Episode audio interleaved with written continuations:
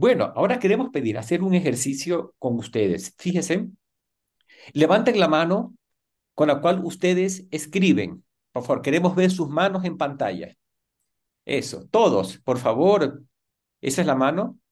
Bien, entonces, tomen papel y lápiz, por favor, y en una hoja en blanco escriban, dibujen el contorno de la mano con la que usted escribe con la mano con la cual usted no escribe. Hagan ese ejercicio. O sea, vamos a dibujar una mano, su mano, la mano que usted escribe.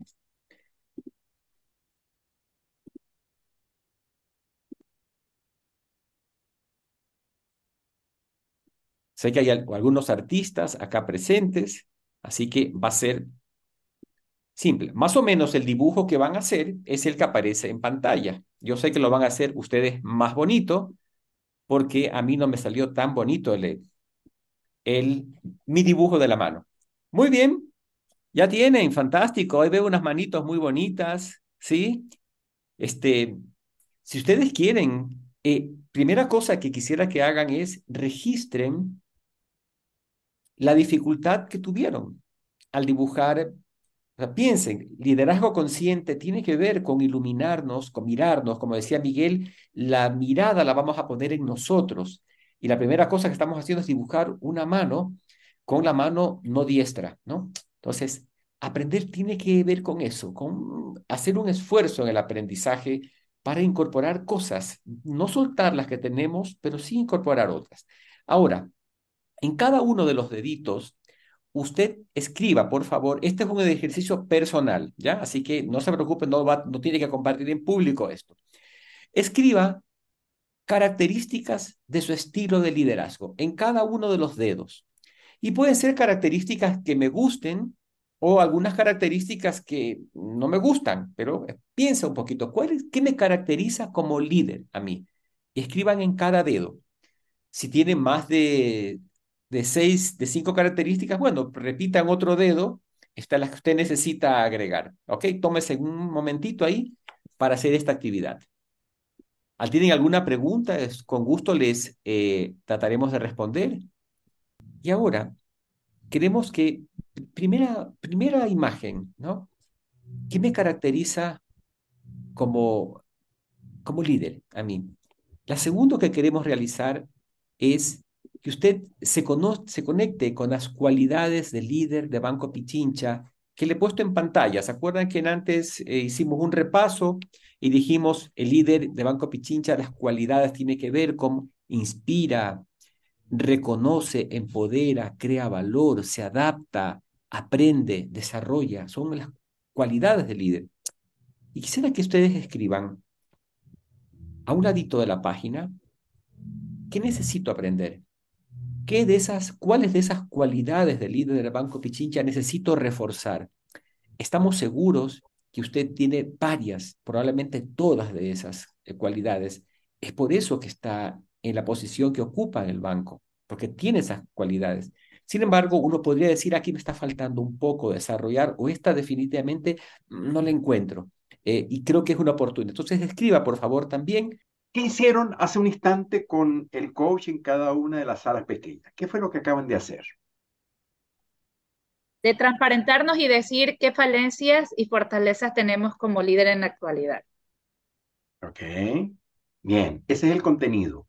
Pero ¿qué fue lo que hicieron? A ver, si yo miro desde afuera y cada uno de ustedes se puede poner fuera de la caja y describir lo que acaba de ocurrir. ¿Qué es lo que ocurrió? No el contenido, el contenido se quedó allá. Hay un compromiso y les pido, no sé si la, coach eh, les dijo, si no, no importa, yo se los pido ahora. El compromiso de confidencialidad de la conversación sostenida en cada una de las salas. ¿Sí? ¿Por qué?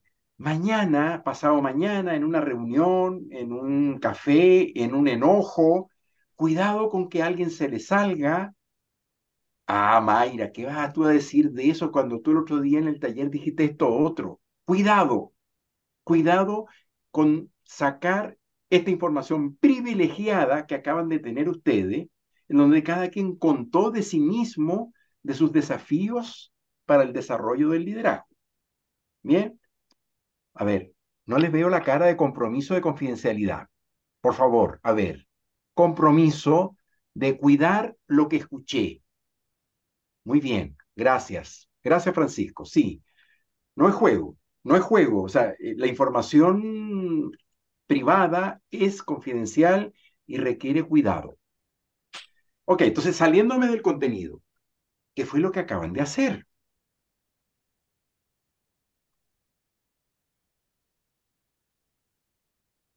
La, pregunta es muy simple, la respuesta es requete simple. ¿Qué es lo que acaban de hacer?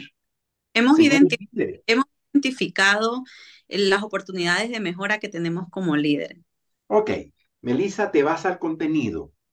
¿Y qué fue lo que hiciste para hacer eso de mirar las derivadas posibles del desarrollo del liderazgo? ¿Cómo lo hiciste para lograr eso que acabas de decir? Eh, yo creo que cada uno de nosotros buscó en nosotros mismos eh, primero nuestras fortalezas y luego nuestras debilidades. Ok, ¿y cómo lo hiciste? ¿Perdón? ¿Y cómo lo hiciste? Después que tenías identificado en ti eso, ¿qué hicieron? Eh, lo compartimos. Ok, y para compartir, ¿qué hicieron? Nos sinceramos. Ok, lindo, bien, gracias. Para compartir, lo hicimos conversando. Ah. Claro, una pregunta simple con respuesta simple. Lo que acaban de hacer es una conversación, ¿sí? De hecho, ustedes en su mayoría son economistas, auditores, eh, ingenieros de sistema, ingenieros comerciales, ¿alguna otra profesión que se me escape que puedan ustedes ayudarme? Ingeniero en administración financiera. A, ingenieros de administración financiera, administradores, financistas, de repente hay algún abogado que a Farid le encanta, eh, no sé, son profesiones que nos ayudan a cumplir el cometido que el banco nos ha encomendado. Cada uno de ustedes es una promesa, una promesa que se cumple a través del trabajo que realiza, ¿verdad? ¿Estamos de acuerdo? Muy bien. Ese trabajo que ustedes hacen, lo hacen insólitamente conversando todo el día con los clientes, con su equipo de trabajo, con sus pares, con la jefatura, ¿Con quién más les toca conversar? Con la gente, con los proveedores, con la gente de logística. A veces incluso tienen que ir a otra área, a otra agencia, a buscar conversar, llegar a acuerdo, negociar, construir nuevas maneras de hacer las cosas. Las hacen todas, todas conversando. ¿Estamos de acuerdo? Sí. Lo insólito de esto, este banco gasta una millonada cada mes pagándole a ustedes para que ustedes conversen. Es decir, una institución que descansa en el acto de conversar. Melissa, ¿por qué pones esa cara? El banco te paga porque converse, porque llegues a acuerdo, porque llegues a, porque negocias las condiciones, porque converses con tus clientes, porque converses con tu equipo. O sea, al final, todo lo que hacemos, lo hacemos conversando. Esa es la premisa que queremos establecer. Es decir, este, este rol que nos toca jugar como líderes, amparados técnicamente en la profesión que estudiamos, la ejercemos a través de las conversaciones que logramos hacer todo el día con nuestro entorno, con la gente con la que trabajamos, que compartimos cotidianamente lo que hacemos. De hecho, podemos incluso inferir que si lo que hacemos lo hacemos conversacionalmente y todo, lo que profesionalmente nos toca hacer lo hacemos desde las conversaciones, el liderazgo también lo podemos caracterizar como un fenómeno conversacional.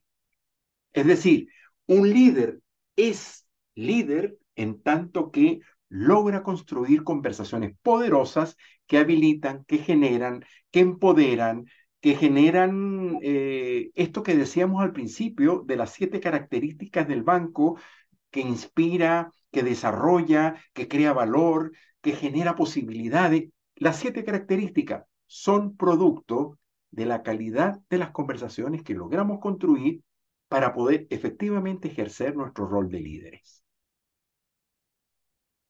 Este es un descubrimiento reciente. Es un descubrimiento de, este, de finales del siglo pasado y de este siglo en particular. El definir el carácter conversacional del ser humano. Somos seres conversacionales.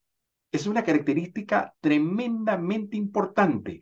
Y aun cuando pareciera obvio el poder decir que somos seres conversacionales, cuando aparece desde esa dimensión nuestra condición profesional, lo que hacemos en el trabajo, lo que hacemos como líderes, de hecho, lo que hacemos incluso en el comedor de nuestras casas, en la relación con la gente que amamos y que nos aman, lo hacemos conversando, construyendo conversaciones.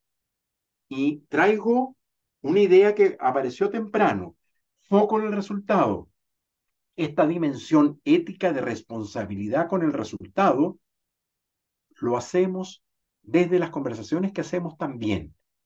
Y de hecho, puede, puede y ocurre que la calidad de los resultados que obtenemos está marcada por la calidad de las conversaciones que logramos hacer.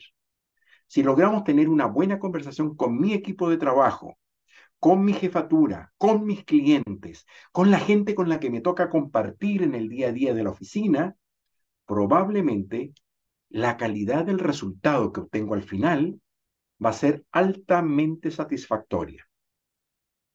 La calidad de vida, la calidad de vida que logramos tener. Hace rato atrás, creo que era Beatriz, no me acuerdo si era Beatriz quien lo decía, o no, era María Gabriela. Sentido y calidad de vida, parte de lo que nos toca construir aquí en, esta, en este programa, es como también regresar al ser humano que estamos siendo, mujeres y hombres, y en donde lo que hacemos y los resultados que obtenemos en el territorio personal también son una propiedad emergente de la calidad de las conversaciones que tenemos con nuestra pareja, con nuestros hijos, con nuestros hermanos, con la gente que queremos y que nos quiere a nosotros. Hay gente a la que queremos muchísimo y está muy cerca, pero la calidad de la conversación con esa persona no es la que estamos queriendo, no es la que yo quisiera tener. Resultado, calidad de conversación. Son una llave maestra que nos marca en cada episodio de nuestras vidas y de nuestro trabajo. Si queremos mejorar, intervenir, revisar los resultados que estamos teniendo, la ecuación nos lleva a revisar, mirar e intervenir la calidad de las conversaciones que logramos construir.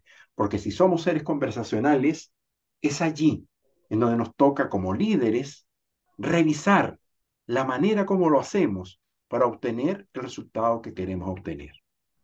Segunda premisa, que es parte de como transversalmente de lo que hacemos y decimos a lo largo de este taller y de este programa completo. No solo somos seres conversacionales, somos seres en permanente proceso de transformación. Estamos todo el tiempo cambiando. No nos damos cuenta.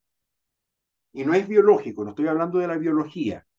Estoy hablando de cómo devenimos seres distintos todos los días. Acuérdense por un instante, cuando tenían 15 años. A ver, Quiero verle la cara de los 15 años a todas y a todos. ¿Qué conversaban cuando tenían 15 años? ¿Cuáles eran las prioridades cuando ustedes tenían 15 años? Fiestas, amigos, escuela, deberes, lo que cada quien tenía como familia. Cada quien fue construyendo conversaciones que a los 15 años eran muy importantes y eran las que lograba tener con mi sabiduría de los 15. Poquitos años después, a los 18, a los 19, algunos más, algunos menos, nos toca tener que decidir qué estudiar y con eso marcar el rumbo de la vida. Con la inexperiencia de los 15, de los 16, de los 17, algunos tuvimos que tomar la decisión de qué estudiar y para dónde caminar en el resto de la vida con la profesión que íbamos a estudiar. Las conversaciones cambiaron. Ya no era tanta fiesta, ya no era tantos amigos, Ahora había que estudiar, había que enseriarse, había que organizar los tiempos, había que construir cierta logística también para poder hacer el sueño del estudio. A algunos les tocó irse de casa para poder estudiar. Las conversaciones cambiaron. Y con, la, y con el cambio de conversaciones cambiaron los resultados y cambiamos nosotros también. 23, 24 años, ya con la profesión en la mano, salimos al mundo a comernos el mundo, dueños de aquello que creíamos que nos iba a empujar por los caminos del éxito y del logro, a empezar a trabajar, algunos a construir familia y a empezar a construir nuevas posibilidades, nuevas conversaciones, nuevos desafíos, nuevas prioridades, nuevos intereses. Y fuimos cambiando. 20, 24, 30, 34, y ahí paro. Algunos pueden seguir la cuenta. Y hoy, las conversaciones que hoy tengo son completamente distintas a aquella época de los 15, de los 20, de los 30. Porque para mí hoy, y cada uno de ustedes, las prioridades son otras, las jerarquías son otras. Lo que me importa viene siendo otra cosa. Y por tanto, las conversaciones también. Estamos en permanente proceso de cambio y de transformación. Seres conversacionales, seres en permanente proceso de transformación. Y la llave maestra que nos permite cambiar todos los días es el aprendizaje. Es la acción que habilita nuevas acciones posibles cuando antes no las conocía y no las veía como posibilidad. Cada vez que aprendo, lo que estoy aprendiendo es nuevas formas de hacer lo que antes hacía de una manera y que ahora me habilita a hacerlas de forma diferente. Así de simple. Entonces somos seres transformacionales, somos seres conversacionales y además estamos habilitados con una llave que todos tenemos, independientemente que algunos tienen una llave de este tamaño y unos tienen una llave muy modesta y chiquitita, pero todos tenemos la llave del aprendizaje como posible para construir cambio y transformación, crecimiento y desarrollo. Por eso es que la pregunta permanentemente de los coaches, de Farid, de Mía, cada vez que conversamos es, ¿y qué aprendes de esto? ¿Cómo esto que te pasó te lleva a una nueva posibilidad aprendiendo de lo que hiciste, en positivo y negativo? ¿Cómo la experiencia que has tenido te habilita para hacer cosas nuevas y distintas?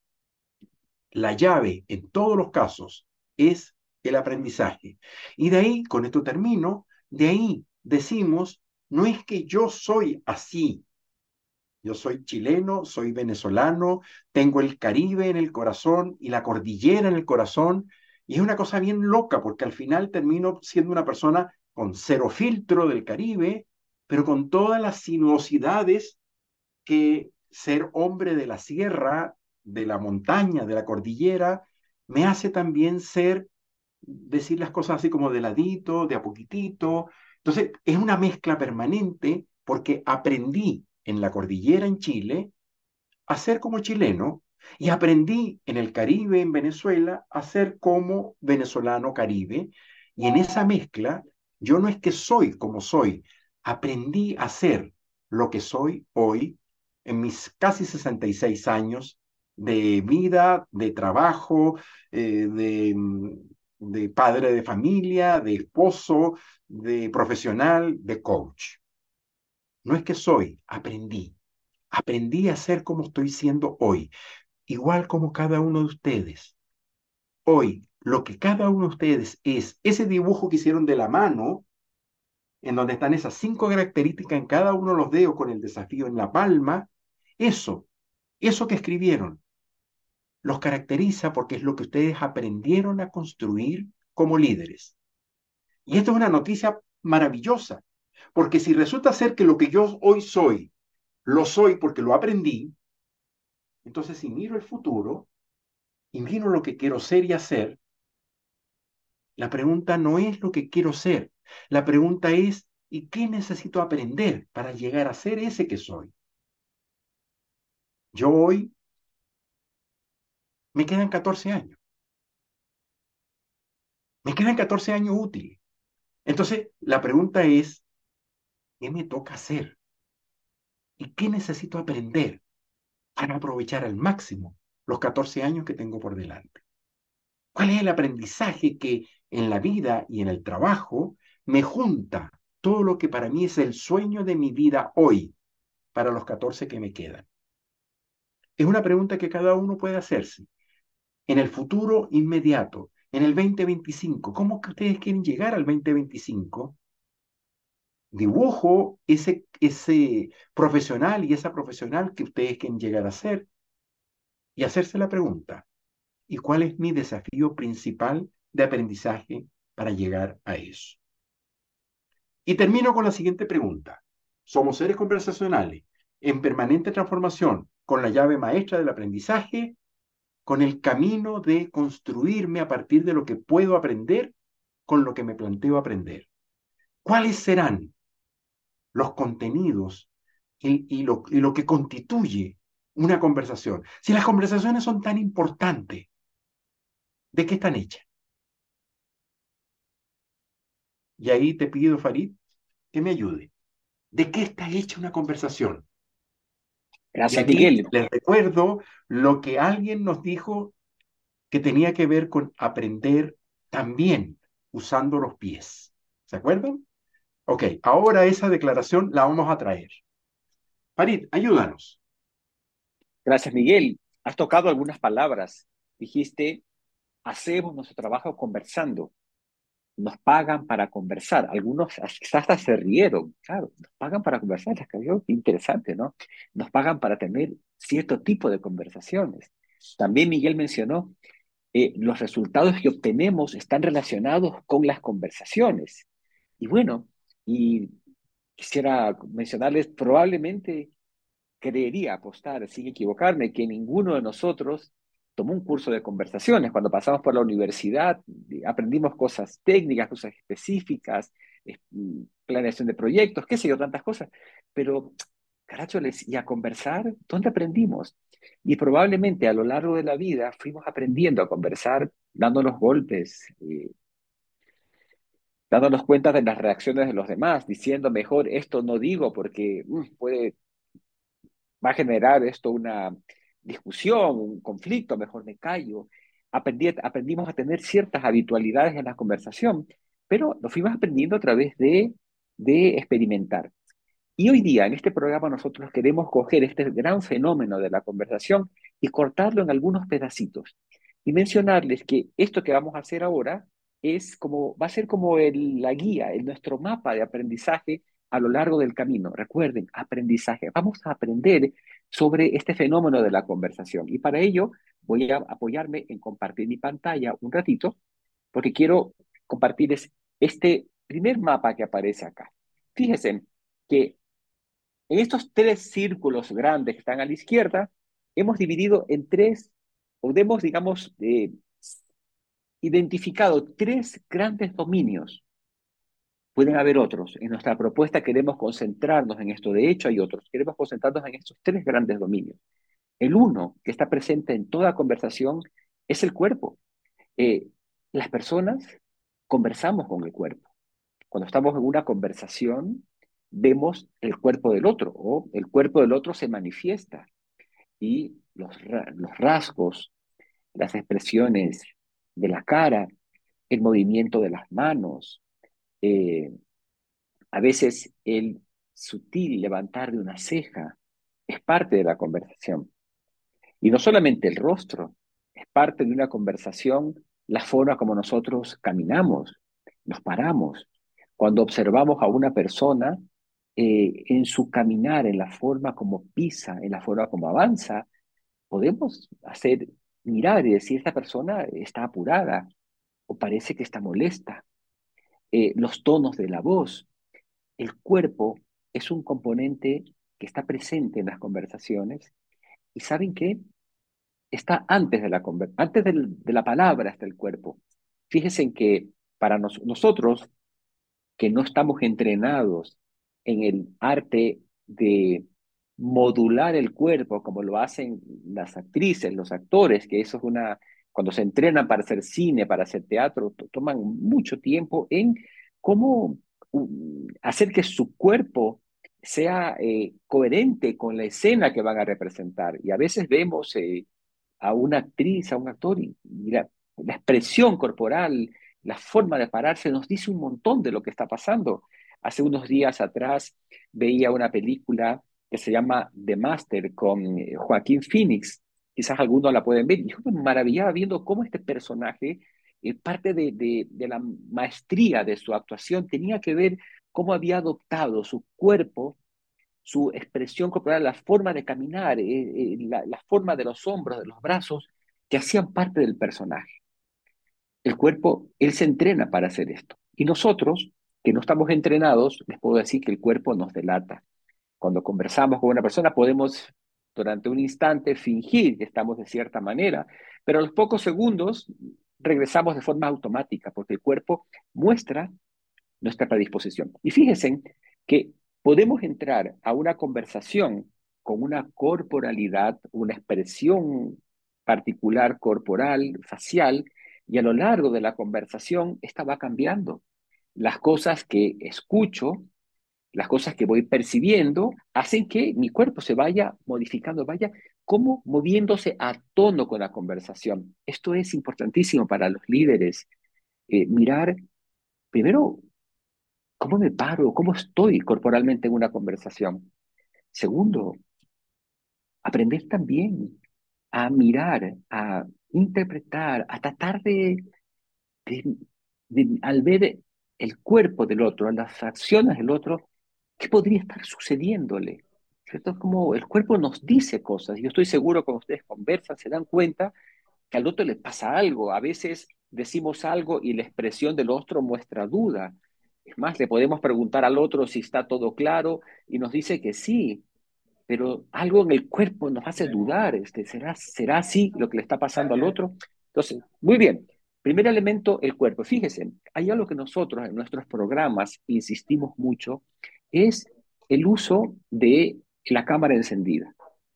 Me imagino que todos habrán estado en reuniones porque ahora la virtualidad trajo al escenario, perdón, la pandemia trajo al escenario que podemos también tener reuniones virtuales, ¿no? Entonces, fíjense, como en una conversación, fíjense que ustedes pueden decir cuando se reúnen virtualmente con alguien y el otro está con la cámara apagada, piensen, ¿qué les pasa a ustedes? Piensen, ¿qué, pasa con la conversación que están teniendo? O imagínense ustedes, cuando están en una conversación, en una reunión y ustedes están con la cámara apagada. ¿Qué les pasa a ustedes? Eh, ¿O qué le pasa al otro? O cuando estoy en una conversación y estoy haciendo otra cosa, este, ¿qué le sucede al otro? ¿Qué sucede en la conversación? Primer elemento importante que lo vamos a topar permanentemente es la corporalidad del líder. El otro elemento que es fundamental y que lo vamos a trabajar muchas veces, también vamos a regresar a él, es la emocionalidad. Siempre estamos en una emoción particular. Y más bien quiero hacerles una, mm, reflexión. Cuando les llegó la invitación para este taller, ¿qué emoción experimentaron? No me tienen que responder. Solo conéctense. Cuando le dijeron, tiene que hoy, 31 de octubre, fin de mes, y nos invitan a un taller virtual, ¿qué pasó con ustedes? Cuando entraron al taller hoy día, ¿con qué emoción llegaron? Tal vez algunos no, sepamos ponerle nombres. A veces, eh, y esto tiene que ver porque eh, somos muy poco entrenados en las emociones. Es más, nos atreveríamos a decir, sin ser peyorativo con esto, somos tremendamente ignorantes en el territorio de las emociones y, no las reconocemos. Con frecuencia, no, cuando estamos con, ¿y cómo estás? Y bien, y más o menos, sí, son las palabras que, cierto, que solemos decir, pero en ese bien, en ese más o menos, o inclusive en ese mal que a veces respondemos, hay un montón de emociones que no sabemos ni siquiera nombrar y tal vez ahora, cuando les hice esta pregunta, usted se tope con, caracholes, ¿qué me pasó cuando me invitaron? Y cuando llegué hoy al taller, ¿con qué emoción estaban? Algo que es interesante mirar, siempre estamos en una emoción, pero siempre estamos moviéndonos en esa emoción. Las conversaciones tienen esa capacidad de ir generando emociones cuando estamos en el transcurso de la conversación. A veces entro a una conversación con desinterés, ¿sí? Al escuchar lo que el otro me va diciendo o la otra persona me va diciendo, me, me intereso, de caracho, mira, descubro esto y va cambiando mi emocionalidad. O podría ser que a veces venga con, a una conversación con mucha expectativa y lo que escuche en la reunión mm, me va generando aburrimiento, a veces enojo, a veces salgo de una reunión con emoción de la resolución, con la ambición, caracho, después de haber escuchado esto, quiero hacer esto, ¿no? Bueno, la conversación tiene esa, ese flujo de emociones. Siempre estamos en una, una emoción y las emociones, la palabra emoción tiene que ver con movimiento. Las emociones son como precursores de la acción.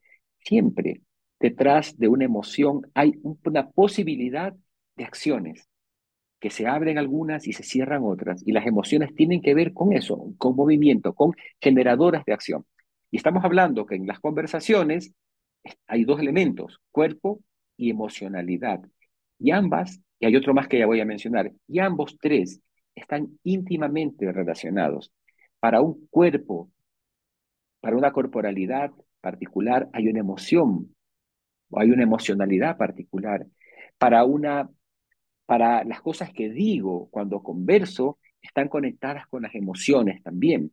Entonces, quiero, quiero pasar al otro territorio. Hemos dicho en la conversación cuerpo, emocionalidad. Y quizás el territorio más conocido de las conversaciones es el lenguaje, ¿no? Es lo que a veces pensamos que el lenguaje es el único elemento está presente. No, se hemos, hemos otros dos elementos, el lenguaje. Y dentro del lenguaje, ahí está en este mapa que le hemos puesto, en este programa vamos a hacer un recorrido por algunas cosas que pasan en el lenguaje. Cuando conversamos, escuchamos, hablamos, a veces callamos. Y en cada uno de estos tres elementos o dominios que están puestos allá, vamos a meternos en algunos aspectos a lo largo, poco a poco a lo largo del programa. Hoy, en este primer encuentro, queríamos traer el fenómeno de la conversación y decirles, miren, hay estos tres elementos están allí y los tres están interrelacionados para, una, para lo que digo y para lo que escucho, una emoción que se va produciendo, una forma en mi cuerpo. Si cambia mi postura corporal, es posible que cambien mis emociones y si mi emoción cambia, es posible que lo que digo o lo, o lo que escucho también se modifique. Cada uno de los tres, los tres círculos están íntimamente relacionados en una interesante relación que están ligados entre ellos. Ok, hoy, con esta presentación que he hecho, quiero decirles que dentro de un rato vamos a meternos en un territorio que Miguel nos va a introducir, que es algo que vamos a topar a lo largo de todo el programa, que es la escucha. Pero antes de meternos en la escucha, queremos hacer un ejercicio con ustedes. Fíjense, para hacer este ejercicio me voy a apoyar en una lámina porque quiero que la copien. Pero antes de eso, escúchenme por favor las instrucciones. Primero, Miguel hace un ratito nos decía que la calidad de nuestras conversaciones guarda íntimamente relación con los resultados que obtenemos en la vida. Resultados en el trabajo, proyectos, ejecuciones, eficiencia, ineficiencia, clima laboral, en la casa, la calidad de la convivencia que tengo con mi pareja, con mis hijos, con mis seres queridos, está íntimamente relacionada con la calidad de las conversaciones. Conversaciones y resultados, hay como una conexión allí tremendamente. Entonces, fíjense, yo quisiera que ustedes tomen un papel y lápiz. Este ejercicio que vamos a hacer es totalmente confidencial, no lo van a compartir con nadie, así que siéntanse tranquilos en la intimidad de lo que decía Miguel en antes, que alguien suscitó ahí, de la intimidad de nuestra propia honestidad, ¿cierto? Van a dibujar un círculo central y van a dibujar alrededor de ese círculo, tomen una hoja de papel bond así diagonal para que ocupen toda la hoja así, ¿de acuerdo? Imagínense que lo que está en la pantalla es la hoja de papel bond, así que para que tengan espacio. Círculo central, ¿sí? Que voy a poner la palabra yo en ese círculo central y luego voy a hacer uno, dos, tres círculos concéntricos parecidos a los que están en la pantalla. Ahí tómense un ratito para que hagan sus obras de arte allí. Sé que algunos de ustedes son expertos, artistas y hacen unas circunferencias preciosas. Tal vez otros hagan circunferencias más cuadradas, no pasa nada. ¿Ok? Muy bien. Ahora, quiero que se sitúe usted, porque este ejercicio se lo puede hacer en diferentes dominios. Ahora queremos trabajar en el tema del trabajo. Entonces le vamos a llamar mi red de conversaciones en el trabajo. Se puede hacer lo mismo en mi red de conversaciones personales, ¿no? Donde lo que yo, me pasa fuera de aquí. Pero vamos a hacerlo ahora en, a nivel del trabajo y quizás en, el material de, este, del desafío 1, ustedes van a encontrar también un, un, dibujo parecido en el caso que quieran hacerlo con su red personal. Entonces, vamos a, voy a pensar en mi red de conversaciones claves que tengo con las cuales usted alcanza los resultados en su trabajo. Esa red de personas que, con las cuales usted trabaja, piense en esa red. ¿sí? Entonces, cerca de yo, del círculo yo, escriba el nombre de las personas que usted considera que son las más importantes para alcanzar sus resultados. ¿no? Ahí póngalo, las iniciales, los nombres. Esto no va a compartir con nadie, sol, solamente suyo, pero escríbalos allí. Vaya, identifique esas personas. No sé, tal vez una pista, mi equipo de trabajo, quizás puede estar allí, quizás pueda estar mi jefe, no sé, en esa red más cercana. Escríbalo, identifiquen esas personas y luego muévase a la siguiente red, un poquito más afuera, ¿sí? Quizás estoy, allí estoy pensando gente que es importante para mi trabajo, pero de pronto voy a poner en ese, en ese lugar, tal vez el nivel de, importancia sea un poquito menos que el círculo anterior, ¿no? Voy a ponerlo allí. Y así, también en el círculo más exterior, son gente importante, por supuesto, y tal vez yo considero que mi nivel de, el nivel de importancia, aunque son también importantes para el resultado, están un poquito menos, ¿no? En el orden de, de, de jerarquía que le doy en cuanto a la relevancia para alcanzar mis objetivos organizacionales. ¿Ok? Quisiera que, que completen el ejercicio, les voy a poner ahí para que identifiquen a las personas. Ahora que han identificado a su red clave de personas con las cuales usted alcanza sus objetivos organizacionales, queremos que hagamos una calificación. Fíjense, en la parte izquierda superior hemos puesto una escala, ¿cierto? Entonces, mire, junto a cada nombre, usted califique la calidad de conversación que usted mantiene con esa persona, siendo uno muy malo y cinco excelente. Califíquelo. Recuerde que esto es suyo, personal, líder consciente. Estoy encendiendo la luz y estoy identificando en antes mi estilo de liderazgo, mis probables áreas de aprendizaje.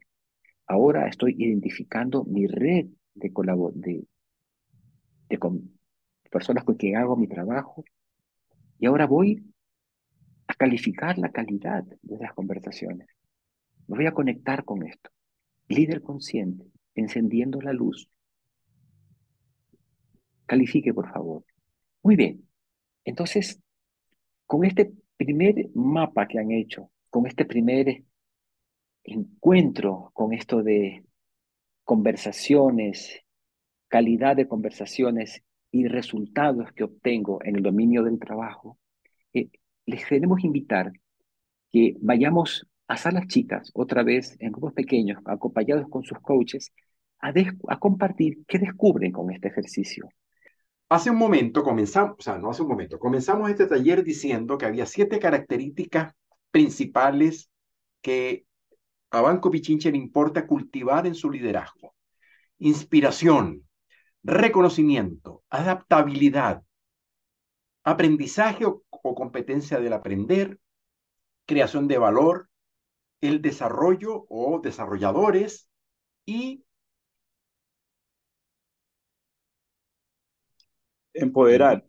Empoderamiento. Muy bien, exactamente. Entonces lo que vamos a hacer ahora, por favor, mirándose todos en la cámara, mirándose todos en la pantalla, mirándose entre todos, ¿sí? Lo que vamos a hacer es imaginarnos que ustedes están en este momento con su equipo de trabajo reunidos, ¿sí? Están con su equipo al frente, o sea, no tienen no tienen a los demás compañeros que estamos acá, sino que tienen en la pantalla a todos sus integrantes de su equipo de trabajo. Y les toca decirles algo inspirador. ¿Qué cara pondrían para inspirar a su equipo? En silencio. Solo van a jugar. Ojo, no podemos llegar a los pies, Mayra, lamentablemente, pero nos vamos a conformar con esta parte de arriba, ¿sí? Pero ojo, los pies están conectados con la cara, con la expresión, con la expresividad. Es decir, al final, ¿qué cuerpo le ponemos a mi equipo para inspirar? Incluyo a los coaches, a las coaches. Cara de discurso que inspira. En este momento, adelante. Y mírense.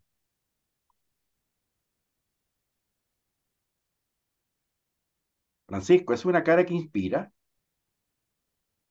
A ver, Francisco, estás mirando a tu equipo, le estás diciendo, quedan nueve semanas, nueve semanas para terminar el año.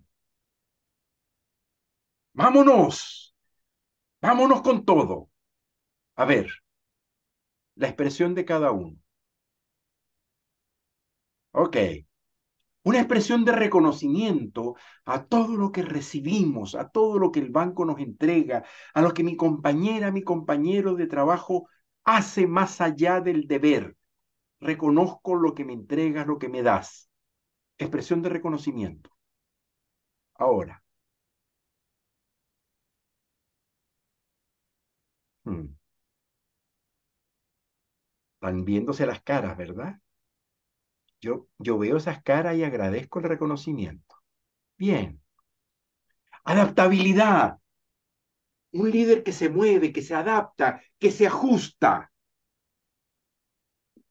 A ver, movimiento, un movimiento de adaptabilidad. A por lo menos ajustense en la silla, muévanse y busquen una manera cómoda de poner su cadera, eh, sus huesos isquiones que sostienen la columna. A ver, adáptense muévanse de manera que nos adaptamos para quedarnos en mejores condiciones. A ver, hay algunos que se adaptaron harto poco, pero muy bien. Ok, un líder que aprende, que aprende, que mira cada vez, cada oportunidad como un territorio de crecimiento y de expansión. Aprendo. Mírense. Mírense aprendiendo. Y aquel que crea valor, que cada situación, cada momento, cada conversación es para generar valor agregado. Todo lo que hacemos agrega valor.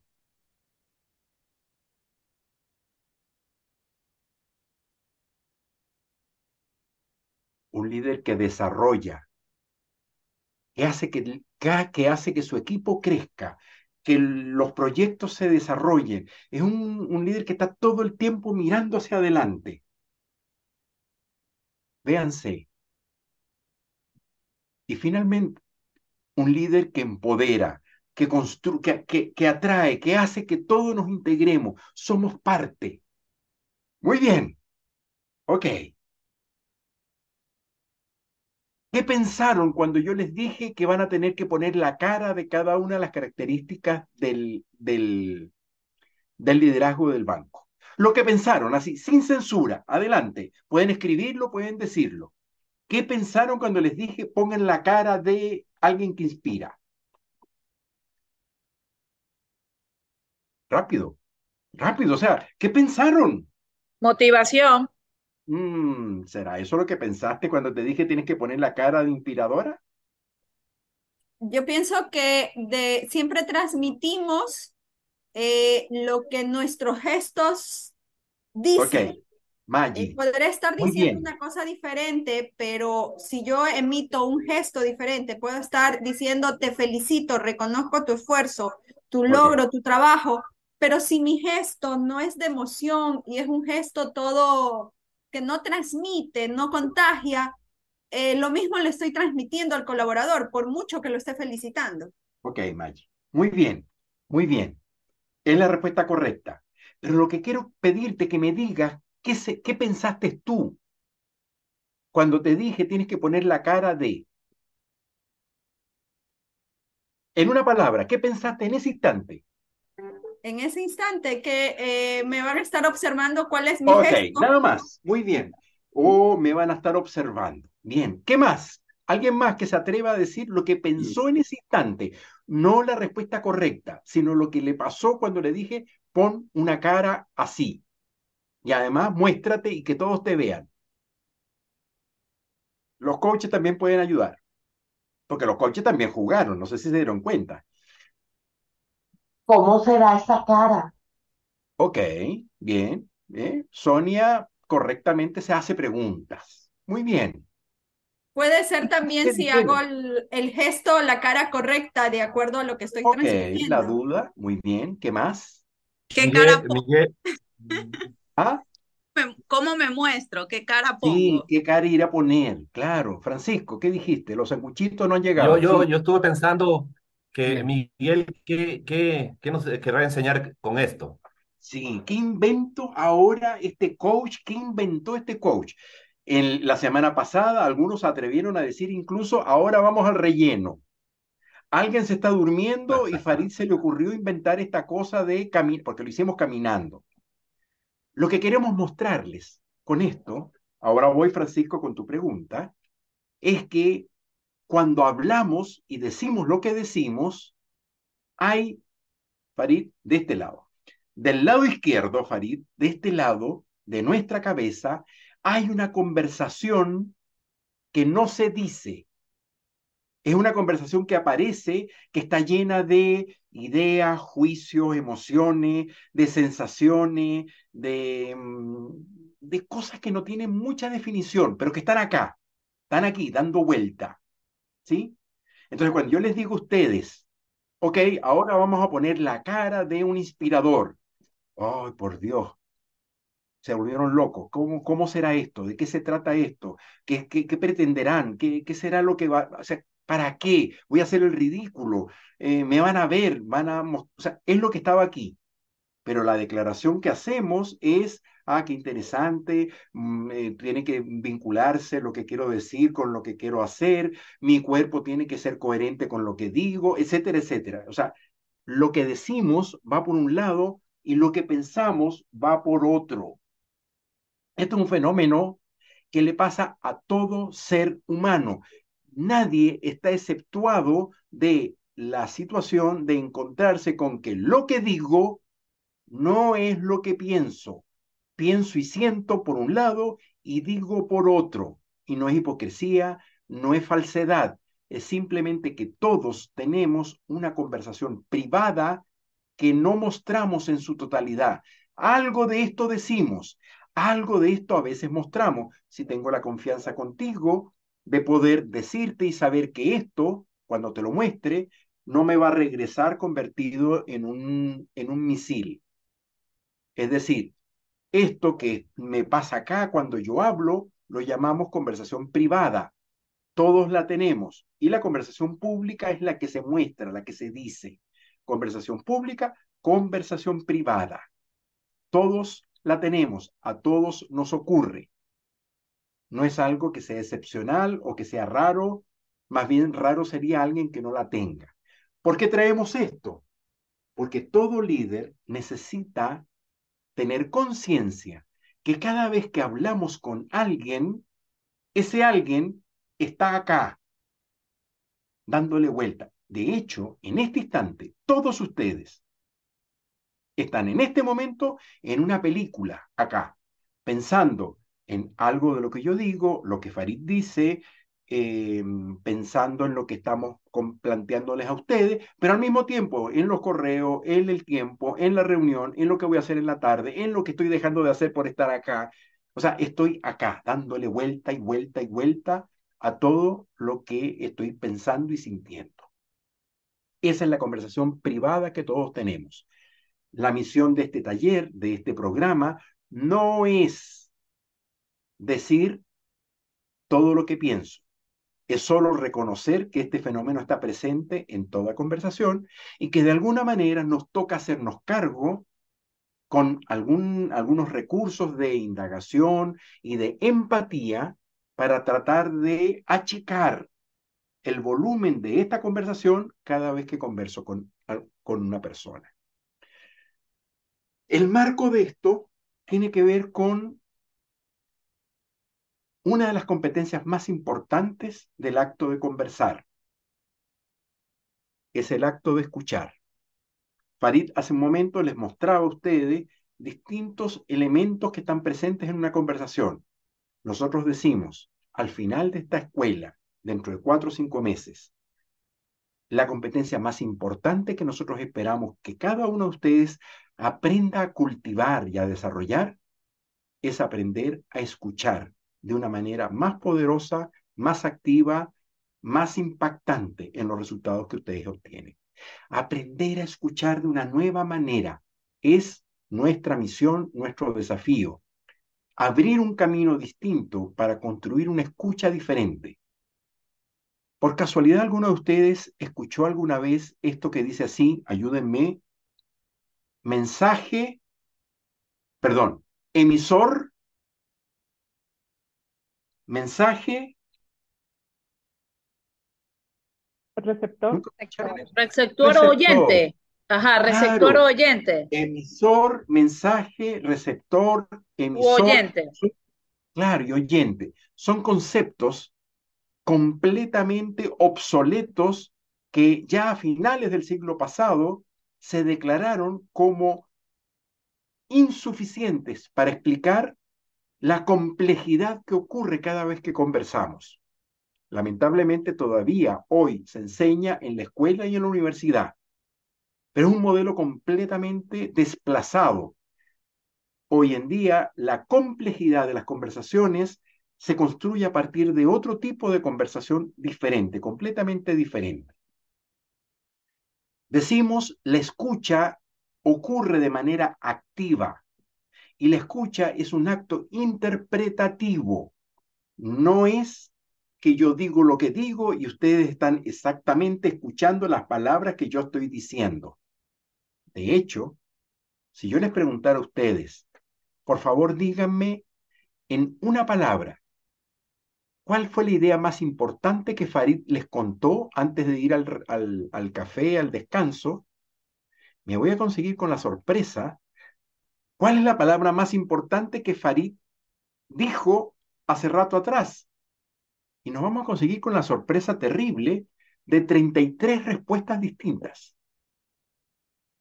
Y yo digo, ¿por qué si Farid es una persona que logra construir un discurso tan claro, tan ordenado, cómo es posible que ustedes, cuando yo les pregunto qué, es lo más importante de lo que él ha dicho, cada quien escribe lo que escribe?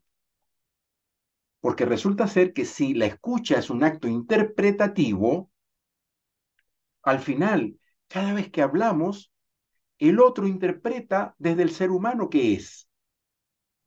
Les pregunto a ustedes, ¿qué es lo más valioso? ¿Cuál es la idea más importante que yo he dicho desde que estoy conversando con ustedes? Y nuevamente me voy a conseguir con 33 respuestas diferentes.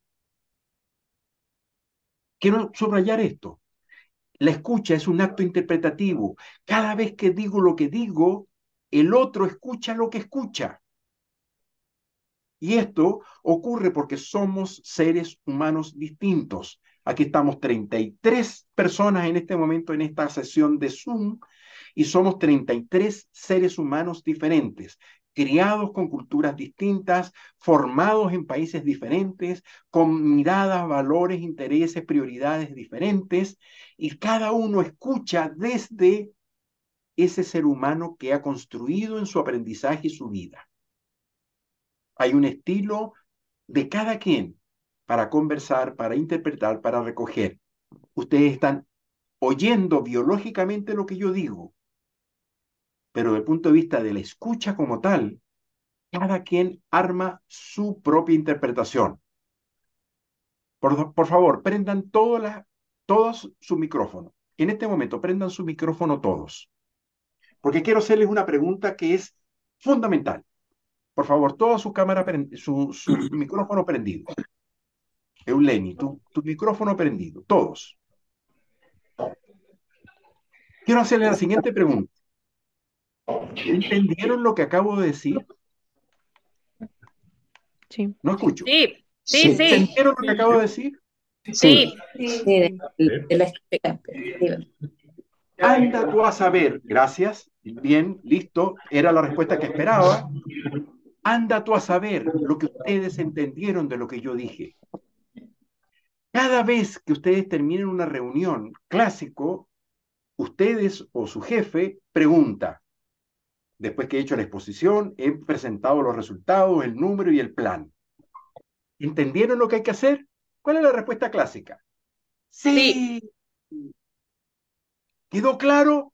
Sí. ¿Salimos todos a hacer lo que acordamos hacer? Sí. ¿Estamos de acuerdo? Sí. Vaya usted a saber cuál es el acuerdo, qué fue lo que escuchó cada uno, qué fue lo que entendió cada uno y qué fue lo que interpretó cada uno de la conversación que acabamos de tener.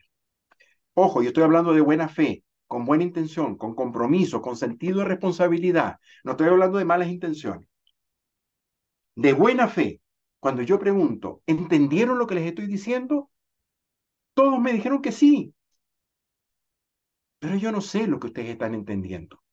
No lo sé. No tengo cómo saber lo que cada uno de ustedes ha entendido. ¿Por qué? Porque al final ocurre una brecha entre mi decir y su escuchar. Y esa brecha ocurre en toda conversación, incluso en aquella que hacen con quienes ustedes duermen. Incluso ahí ocurre una brecha entre lo que ustedes dicen y lo que la otra parte está escuchando. Y no es mala intención, es simplemente que cada quien interpreta la palabra del otro a la medida de cada quien. Mayra hace rato en su primera declaración, nos habló de los tres estados del aprendizaje. Hablaba de la cabeza, del corazón y de los pies.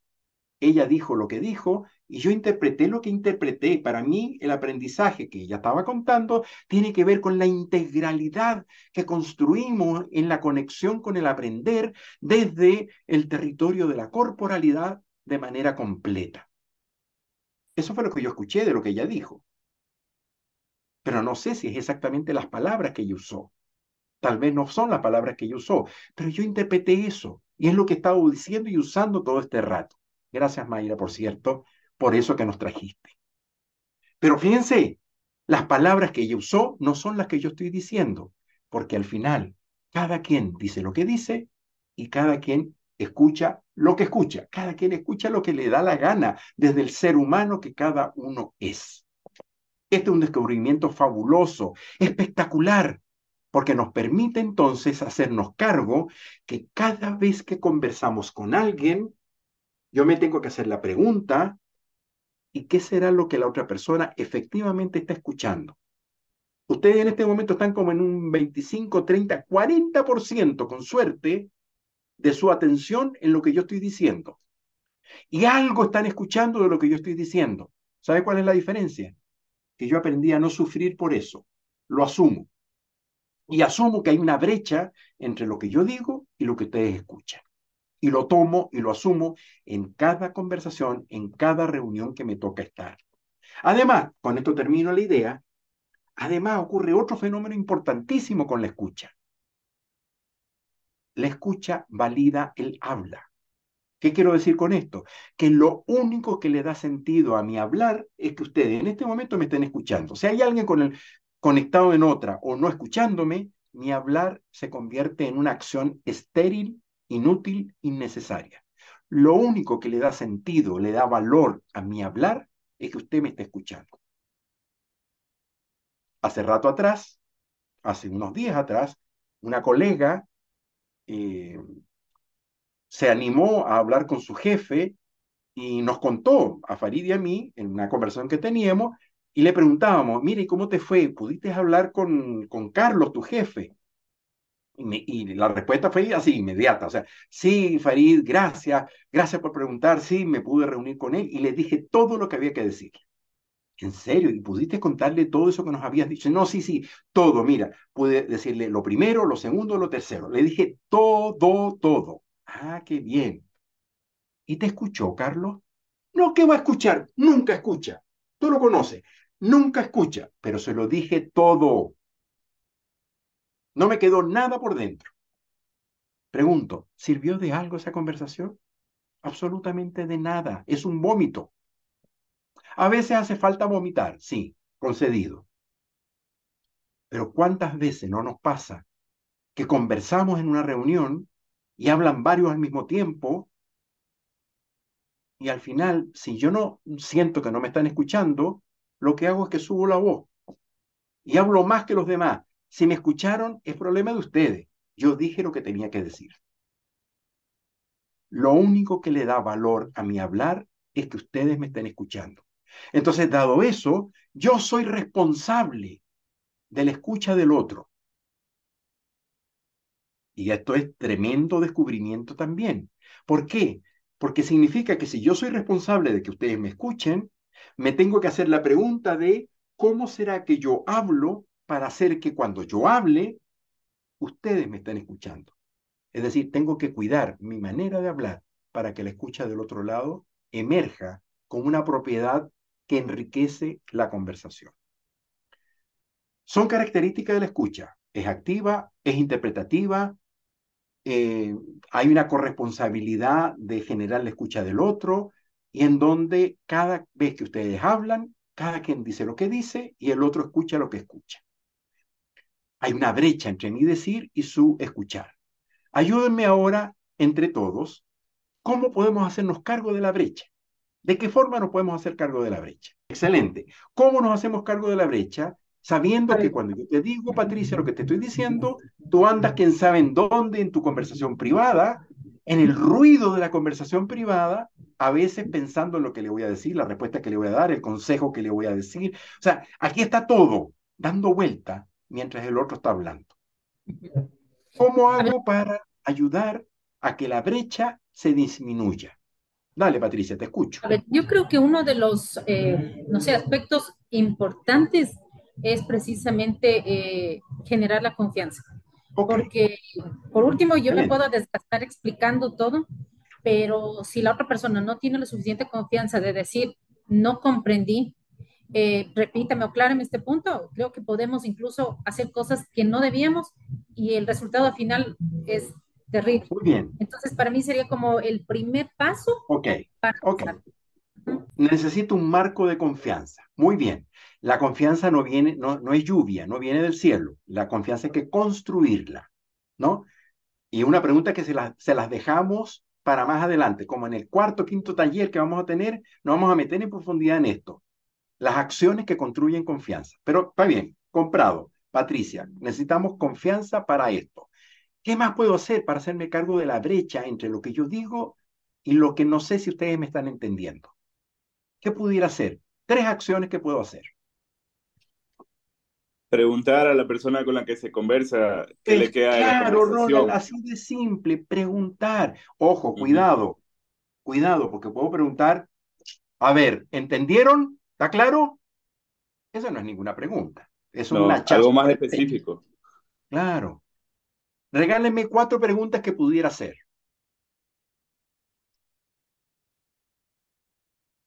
Por ejemplo, eh, ¿qué crees que es lo más valioso de lo que te dije? Ok. ¿Qué crees que es lo más valioso? Muy bien. Primera pregunta. Otra. El tiempo. Si la otra persona dispone del tiempo. Ah, ok dado lo que hemos conversado, ¿cuáles son tus tiempos para poder hacer lo que acabamos de conversar? Bien, ¿qué más? Otra pregunta. Los coaches también pueden ayudar.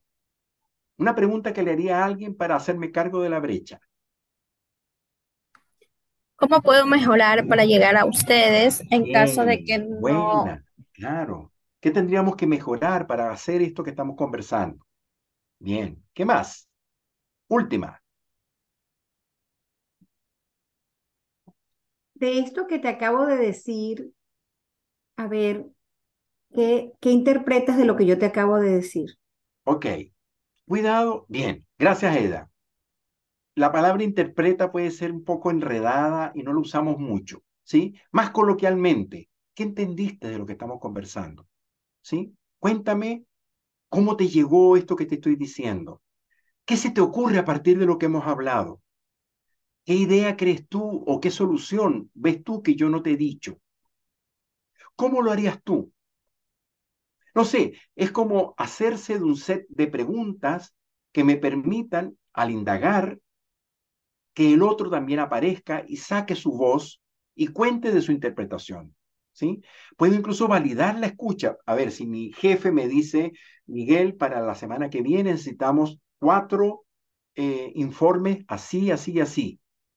Y yo digo, ok, ya va un momentito y le pregunto a mi jefe, para, para un momentito, a ver, yo lo que estoy yo entendiendo de lo que tú me estás diciendo es informe número uno para esto, número dos, número tres, número cuatro, válido. Y como Farid me dijo a mí la semana pasada, que estábamos en esta, una conversación cierta, Farid me da a mí una, una idea, una instrucción de cómo hacer un ejercicio. Yo le digo, a ver, Farid, yo lo que te estoy escuchando, lo que tú me dijiste es hacerlo así y así. Y Farid sabe lo que hizo esto. A ver, Miguel. A ver, no, no es eso. Es esto otro. Y me lo volvió a explicar de otra forma, que ahí lo entendí. Pero créanme, el yo ir donde Farid, sí, mire lo que hizo. El yo ir donde Farid y decirle, a ver, Farid, espérate, lo que yo estoy entendiendo es esto, y haberlo hecho nos ahorró errores, que cada uno salió a hacer lo que cada quien entendió, y al final garantizar que el resultado es el que estábamos esperando. El retrabajo, las tareas mal hechas, los resultados que no son los que yo esperaba, son, son muchas veces producto de la obviedad, del malentendido, del sí, sí entendí cuando termina una reunión. Preguntar, verificar, hacerme cargo de las inquietudes. ¿Por qué será que me estás diciendo esto? La letra chica del contrato. Preguntarme por qué me estás pidiendo lo que me estás pidiendo. ¿Para qué me lo pide? ¿Por qué será que estás así? O sea, cuando yo hago la indagación por la inquietud, lo que estoy es preguntando por qué estás pensando en este momento. A, ver, eh, tienes rato en silencio en la reunión. Por favor, cuéntame. ¿Con qué te conectaste? ¿Qué, qué se te está ocurriendo? Eh, ¿qué idea está ahí rondando que no nos estás diciendo? O sea, es como pedirle a la otra persona que algo de esto que está acá se transparente y sea parte de la conversación. En la casa, cuando estoy con la persona que quiero, igualmente, de la misma manera. A ver, ¿sabes? Siento que hay algo que no está funcionando. Esto. Siento que hay algo que está pasando que no me estás diciendo. Estoy acá estoy preguntando por las inquietudes, estoy verificando a dónde estamos. O sea, la indagación, el tratar de transparentar las cosas, nos ayuda a construir un tipo de conversación y un tipo de escucha completamente distinto que nos da la posibilidad efectivamente de construir empatía y sentido de vínculo con la otra persona. Indagar inquietudes y verificación. Son tres formas concretas de poder aterrizar el acto de escuchar para ayudar a que efectivamente la brecha entre lo que yo estoy diciendo y lo que ustedes están escuchando se achique. No desaparece, pero se achica. Patricia nos entregó el puente más importante para esto, la construcción de confianza. ¿Sí? En la medida en que la confianza existe, esto fluye, se hace fácil. Pero al mismo tiempo, en la medida en que logro hacer estas tres acciones, eso alimenta la confianza y hace que la confianza se instale como hábitat habitual en las conversaciones que tenemos. Bien, no les voy a preguntar ahora si entendieron o si escucharon o si estamos de acuerdo. Te escuchamos. Gracias, Miguel. Tal vez no sé si si poder conversar también o aterrizar el manejo y la administración de las expectativas de la otra persona. Claro, linda pregunta, María Gabriela. Sí, sabe, yo esperaría que ocurriera tal cosa. ¿Qué esperarías tú? ¿Sí? O sea, el alineamiento de expectativa es de las conversaciones más eh, ejemplificantes de lo que estoy yo contándoles ahora sobre el acto activo de escuchar. Cuando alineamos expectativas, ocurre el que cada uno pone sus cartas en la mesa. ¿sí? Y eso nos permite no retrabajar, no pelear, eh, llegar a consensos, acuerdos, o incluso llegar a la posibilidad de decir, ok, mi expectativa no se parece a la tuya, tenemos un problema. Y tal vez como cierre, no sé si es que es prudente preguntarle con qué se queda la persona o cómo se va de la conversación. Linda pregunta, María Gabriela, gracias. No siempre tenemos el tiempo para hacer esto. En la corredera por los resultados, por los números y, en los informes, se nos va la vida y se nos olvida este, este tipo de tips pequeños, habituales, eh, simples, gratuitos, disponibles, que si los usamos, vamos a minimizar enormemente los errores, los malos entendidos, eh, los problemas de conversación y de relación. Bien, creo que es suficiente por ahora. Es solamente una entrada, un primer eh, inmersión en el riquísimo espacio de aprender a escuchar. Miguel, te propongo que hagamos un ejercicio. ¿Qué te parece? Para desarrollar el músculo, porque aprendemos ejercitándonos. Entonces, fíjese, les voy a compartir. pero tú pretendes que tú y yo hagamos un ejercicio ahora de esto o qué? O sea, no entiendo lo que me estás diciendo, Farid. Lo que me gustaría, Miguel, te voy a compartir mi inquietud. Fíjate que yo creo que las cosas eh, aprendemos de mejor manera cuando las usamos, cuando empezamos a, a probarlas, cuando nos equivocamos, cuando experimentamos. Entonces, te propongo que hagamos un ejercicio con todos los participantes eh, en salas pequeñas para que desarrollen el músculo. ¿Qué te parece? No sé si me expliqué la idea. Sí, Farid. Ahora sí te entendí, Farid. Muy bien. Estamos haciendo un ejercicio con Miguel. Creo. De compartir inquietudes, ¿ya? Porque muchas veces nosotros eh, nos vamos con la petición, eh, tráeme esto, pásamelo ya, necesito, necesito ese informe, pero a veces preguntar al otro, y ¿para qué lo necesitas? ¿Qué te preocupa? ¿Para qué quieres esto? Puede ser importante y tiene que ver con explorar la inquietud. Muy bien, entonces vamos a hacer lo siguiente. Voy a compartir mi pantalla eh, para darles una pequeña instrucción de lo que vamos a hacer. Miren, nos vamos a ir a salas pequeñas, ¿de acuerdo? Y el, el, la, el coach que les acompañe los va a ayudar a formarse en parejas. Ahí les veo algunas personas con su café, su té, su agüita, ¿sí? Muy bien.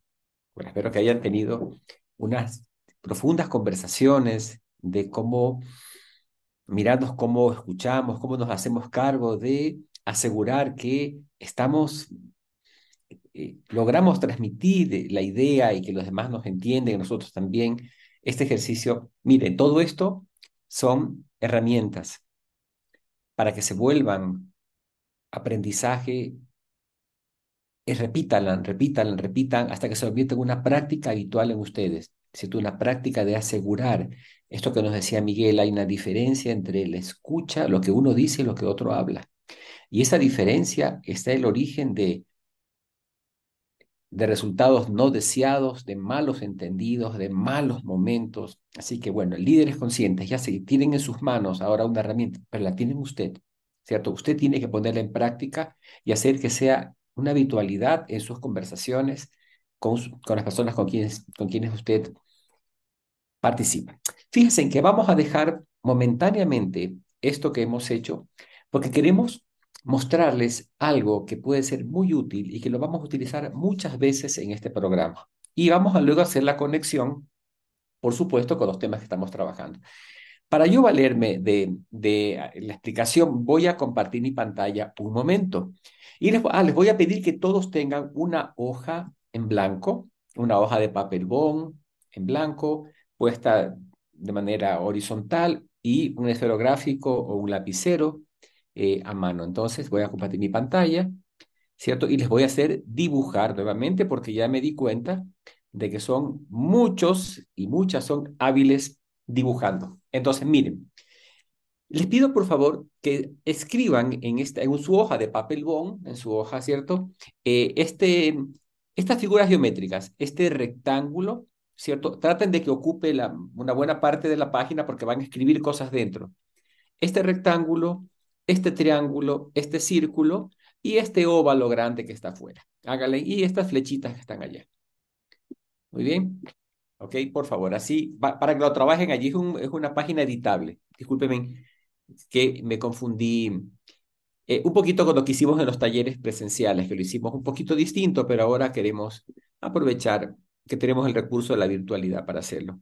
Entonces, cuéntenme si ya pudieron descargar el archivo y abrirlo, ¿sí? Ya. Y si no, si sale mal, hagámoslo manualmente, ¿ya? Ok, fíjese. ¿Lo tienen? Yo quisiera pedirles que en el rectángulo que está a la derecha, ¿sí?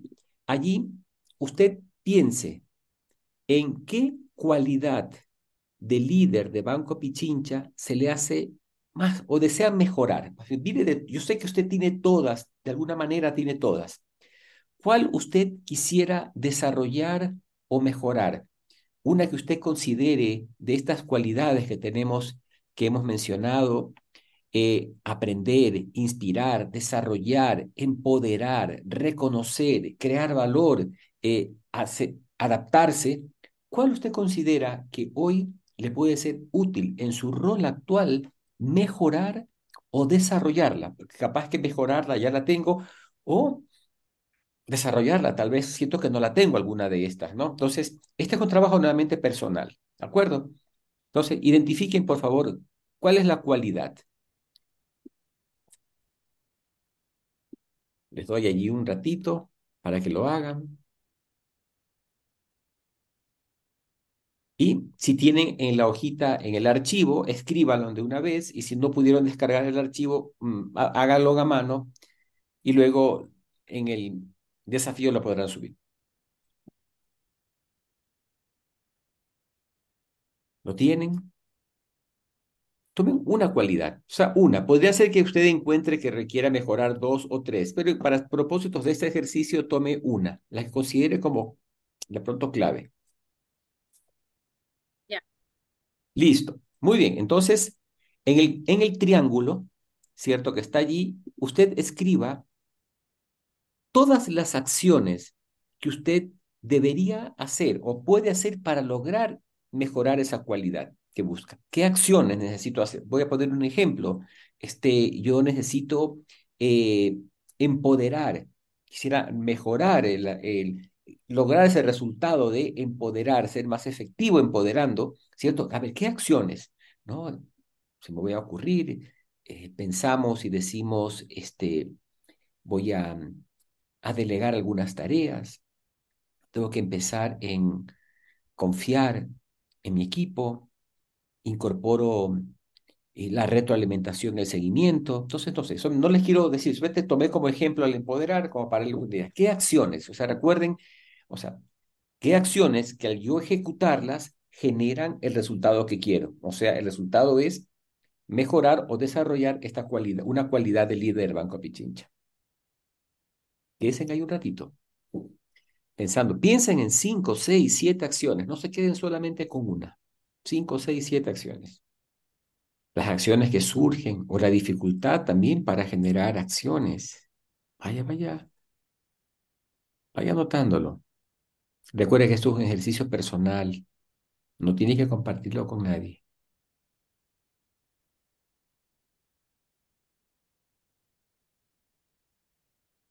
¿Cómo vamos con las acciones? ¿Ya están? ¿Requiere un poquito más de tiempo? Sí, por favor. Muy bien. Un poquito más. ¿Listos? ¿Están allí? ¿Han podido escribir algunas acciones? Levante su micrófono y dígame sí. Eso, muy bien. Muy bien. En ese círculo, fíjense, esto que vamos a hacer es algo, tal vez, eh, présteme atención, no siempre lo hacemos, ¿ya? Quisiera que usted Imagínese que usted em, alguna vez ha tenido una necesidad de cubrir una vacante en su área de trabajo, ¿sí? Entonces usted se va a talento humano, quizás hay alguien de talento humano aquí que está familiarizada con esto, uno va a talento humano, le dice, mira, bueno, a través del sistema interno que tengan, necesito cubrir esta posición. Y talento humano les pregunta, ¿cuál es el perfil de esa persona? ¿De acuerdo? Entonces, bueno, les decimos el perfil técnico, ¿sí? Y luego también nos pregunta talento humano, bueno, ¿y cuál es el perfil de competencias eh, blandas? Suelen decirnos, ¿no? Por ejemplo, eh, ¿qué habilidades eh, de, comunicación buscamos? Trabajo en equipo, enfoque en resultados. solemos poner ese tipo de características, ¿no? Entonces, yo quisiera que en este momento usted piense en qué características de liderazgo, no técnicas, usted ya tiene todas esas características técnicas de liderazgo, usted se requieren para generar estas acciones que genere este resultado. Piense en un momento, si cada uno diga, pensando en sí mismo, ¿no? A ver, ¿qué características como líder yo requiero tener, poseer para poder alcanzar ese resultado, que es mejorar esa cualidad y generar las acciones que me permita alcanzar ello? Entonces, en ese casillero 3, esta es una pregunta nuevamente de liderazgo consciente. Estoy poniendo el foco en mí. Digo, carambas, ¿qué tipo de líder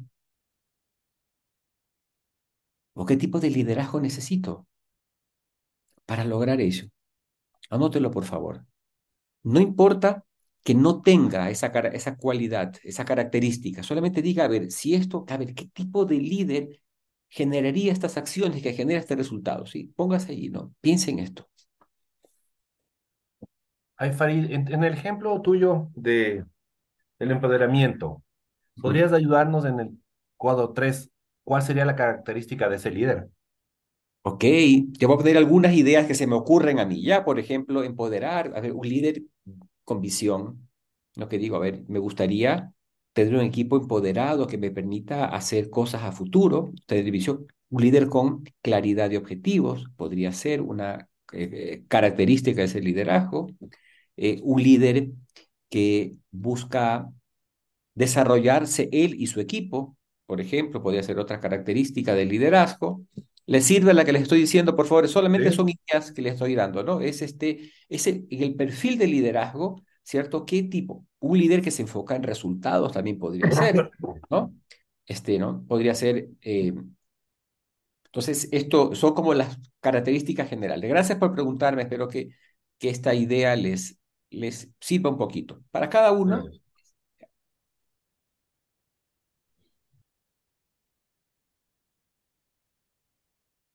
Piénselo un ratito ahí.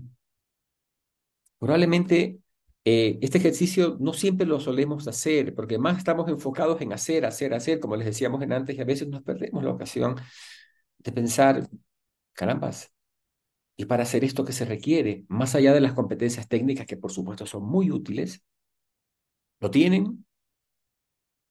Ya, fantástico. Muy bien. Entonces, miren, Voy a regresar al ejercicio de que fuimos a talento humano. Entonces, voy a cambiar un poco el escenario. ¿Alguna vez ustedes participaron en un proceso de ascenso, de selección interna, ¿sí? En donde participaron varias personas, ¿sí? Y de pronto no salieron ustedes seleccionados para esa posición. Por supuesto que nos da tristeza, la emoción que nos da un poco de frustración. Y a veces tenemos la suerte de que la persona que hace el proceso nos da retroalimentación y nos dice, mira, tú tienes estas cualidades, estas características, ta, ta, ta, pero te está faltando esto para poder llegar a esa posición. Entonces, yo quisiera que ustedes piensen ahora. No, olvídense del número cuatro, no me hagan caso allí. Yo quisiera que ustedes agreguen un mensaje donde dice, ¿qué cosas necesito aprender para llegar a ser ese líder que, que he caracterizado ahí arriba. Entonces, imagínense que les dan, están recibiendo ustedes esa retroalimentación. Mira, para aspirar a esa posición vas bien, pero te está faltando esto. Entonces, yo quisiera, uy, pasó un cohete por aquí. Yo quisiera, entonces piensen, de esas características de liderazgo que incorporé allí, ¿qué necesito aprender? ¿Qué necesito incorporar? ¿Cuál de estas cualidades que puse ahí? No sé, dije tener visión, enfocarme en los resultados, enfocarme en el desarrollo de la gente, claridad de objetivos, que fue el ejemplo que les puse del empoderamiento, que esto es, por favor, surgió de mi persona, esto no es un estándar, por favor, surgió de mí. Entonces, lo que ustedes han escrito, ¿cuál de estas tengo que aprender? ¿Cuál de estas tengo que mejorar? ¿Cuál de estas tengo que desarrollar? y que no son habilidades técnicas necesariamente, son más bien habilidades de estilos de liderazgo. ¿Qué características de mí? Escríbalo, por favor, que estaba desde mi computadora haciéndolo. Muchísimas gracias, ¿ya? Perfecto. Fíjese, esto que hemos hecho ahora lo vamos a seguir trabajando en el programa, pero queríamos hacer un primer ejercicio y quiero pedirles que vayan siete minutos a salas chicas y compartan de manera general, sin entrar en el detalle de lo que escribieron, qué se encontraron. Una conversación rápida, siete minutos de sala chica, luego regresamos porque les quiero mostrar un poquito más de lo que hemos hecho. Quiero mostrarles el modelo más o menos completo, ¿de acuerdo? Vámonos a sala. Bienvenidas y bienvenidos. Espero que hayan sido unas bonitas compartir, bonitas reflexiones de, de, este ejercicio que hicimos. Este ejercicio que, que hicimos es un modelo que, les, que yo les quiero compartir ahora como rápidamente, porque lo vamos a, a regresar a él muchas veces porque es, tiene mucha utilidad. Voy a compartir mi pantalla nuevamente, ¿sí? Ahora sí voy a compartir yo, Yanni, ¿ya? Entonces el modelo que les quiero compartir eh, lo, lo, llamamos el modelo, perdón, modelo SAR. El modelo SAR, que significa observador, sistema, acción y resultados, va, va a partir gráficamente, ¿cierto? de pensar qué resultados quiero conseguir. ¿Cierto? los resultados en este caso tuvieron que ver con una de las cualidades del líder del Banco Pichincha. Este modelo aplica para otros resultados también. Resultados que quiero alcanzar con mis metas del trabajo, eh, con mis objetivos, con mis KPIs, con mis proyectos personales. Quiero mm, mi casa, quiero este proyecto. Resultado. En este caso hemos concentrado en fortalecer una cualidad del líder Banco Pichincha. Todo resulta, resultado que nosotros eh, producimos se generan por las acciones. Esto, esto no es este, novedad. A una acción, un resultado. Las acciones generan consecuencias. Las acciones resultan. Por eso hemos hecho eh, este, esta, este, este guion. Ahora, algo que sí es nuevo y que tal vez sea nuevo para ustedes es que de dónde surgen esas acciones. ¿De dónde salen esas acciones? Y esas acciones salen de lo que nosotros llamamos el observador o la, persona que estamos siendo. En este caso, el tipo de líder que estamos siendo. El tipo de líder que estamos siendo genera una acción que genera esos resultados. O el tipo de líder que estamos haciendo quiere un resultado y para lo cual genera unas acciones. Si yo fuese un líder diferente, puede ser que esos resultados los obtenga con acciones diferentes o si fuese un líder diferente, es posible que ese resultado, el resultado que quiera conseguir, fuera otro resultado a conseguir, no necesariamente el que he puesto allá. Entonces, este modelo tiene estos tres ejes. Ahora, hay algo más importante aquí que se conecta con esto, es que este observador analiza los resultados, los evalúa, cosas que ustedes hacen. Cuando ustedes están en sus proyectos, en sus objetivos del trabajo, ustedes evalúan los resultados y dicen, bueno, si les satisfacen los resultados, esas acciones que ustedes están eh, haciendo las repiten, las replican. Pero a veces resulta que los resultados no nos alcanzan o sentimos que no son suficientes esos resultados, entonces nosotros eh, eh, emprendemos acciones distintas. En algunos casos aprendemos algo, aprendemos el uso de una herramienta, de una tecnología, aprendemos, en este caso, por ejemplo, las técnicas para mejor escuchar que Miguel les compartió de eso de, de validar, indagar, eh, indagar también en la, inquietud, puede ser una herramienta que, que les sirva, digamos, ¿no? Este muy útil para mejorar el resultado que quiero alcanzar. A veces, esos resultados que nosotros le llamamos como de primer orden, que tienen que ver mm, cómo incorporar conocimiento y que son muy poderosos muchas veces, tampoco alcanzan a veces. Y a veces tenemos que movernos hacia un poco más atrás, hacia evaluar el tipo de persona que estoy siendo. A veces la persona que estoy siendo, y digo siendo porque no es que soy, sino que estoy siendo, y ya Miguel hablaba de que somos distintos a lo largo de la vida y podemos aprender, a veces la persona que estoy siendo, el líder que estoy siendo, no es el que me permite alcanzar esos resultados que quiero. Entonces tengo que aprender algo que tiene que ver no con el conocimiento, sino algo que tiene que ver con mi ser, con mi persona. Incorporar algo en mí que me ayude a, a, generar esas acciones y esos resultados que deseo. Y este programa lo que busca es justamente impactar allí. No buscamos entregarles algunas acciones, por supuesto, algunas, pero lo que buscamos es intervenir, que usted intervenga en el estilo de, líder, de persona que está haciendo, para al intervenir allí, generar esos resultados que usted quisiera alcanzar y que a veces, inclusive cuando yo modifico mi forma de liderar o mi tipo de líder o el tipo de persona que estoy siendo, a veces esos resultados son diferentes. Lo que antes quería, mira, ya no es necesariamente lo que quiero, ¿no? Cuando yo modifico.